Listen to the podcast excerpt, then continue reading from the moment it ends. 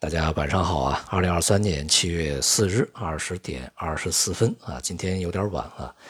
A 股在今天呢，这个指数啊是普遍温和的走高，但是从个股上看呢，涨得还是不错的啊。以科技啊、汽车呀啊这些行业板块涨得比较好，但是呢，在前期就是前两天，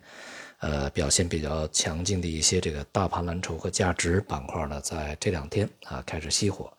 也就是说呢。呃，整体的市场并没有能够完成这个从科技啊成长向价值啊大盘蓝筹去切换的这样的一个过程啊，也就是在前面呢有很多这样的预期啊，因为在前边 TMT 啊一些呃行业板块涨得比较好啊，那像金融啊和其他一些这个大盘的价值啊就表现比较低迷。啊，那么在前两天这个切换过来啊，这个 TMT 开始大幅调整，而大金融呢有望接过接力棒，这个重新上涨。呃，这种预期呢，在这几个交易日呃初步呢被浇了一盆冷水啊，也就是我们讲就不能够呃从一个交易日、两个交易日里面的行情呢，对于整个的中长期趋势去呃作为下判断的依据啊，那就是不匹配的。总体而言呢，市场仍然是一个结构性的，呃，交替的轮动的这样的一个行情。一方面缺乏主线，另外一方面呢，轮动的这个节奏啊，速度也比较快啊。那么市场虽然在反弹，但是呢，也很难在当下构成一个系统性的持续上行的一个行情。由于国内经济形势呢现在比较严峻啊，所以说各个部门呢也在加紧想办法啊，给企业去解决问题。比如说发改委啊，召开一些民营企业的座谈会议，呃，强调呢要想尽一切办法给这些企业解决困难啊，也显示出啊，当前从政策层面呢，对于呃民营企业是比较侧重啊，因为民营企业担负着中国百分之八十的就业啊。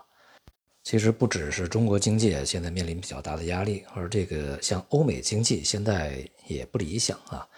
像欧洲呢，基本上都已经陷入了一个衰退的境地啊。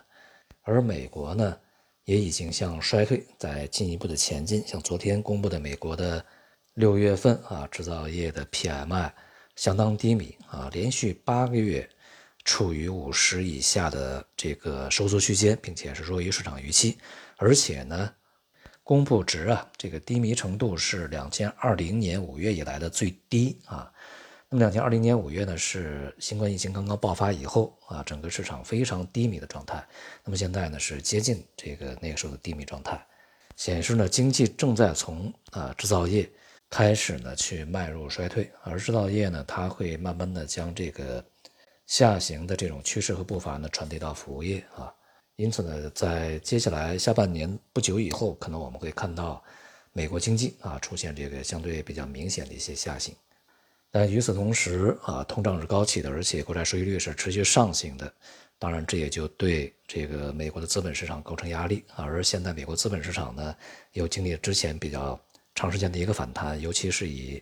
一些大型的科技蓝筹啊所带动的一个这个反弹上升行情。甚至有很多的科技股在 AI 这个概念的帮助之下呢，已经是创出了历史新高啊！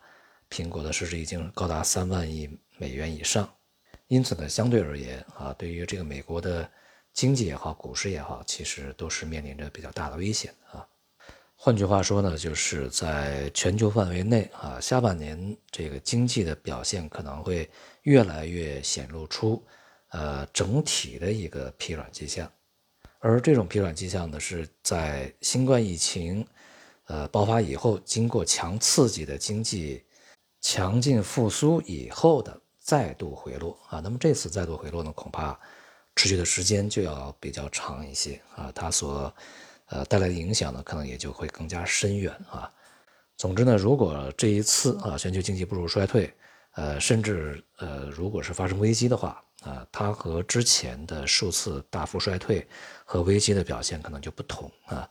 那么在之前呢，只要是衰退以后啊，立刻会有这个政策接过来，会刺激它重新的回升。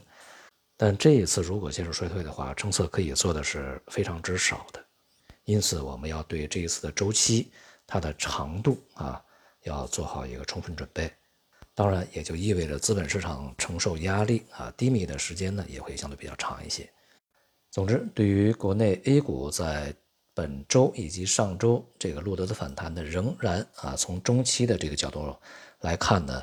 呃，是适合于用反弹来去界定啊，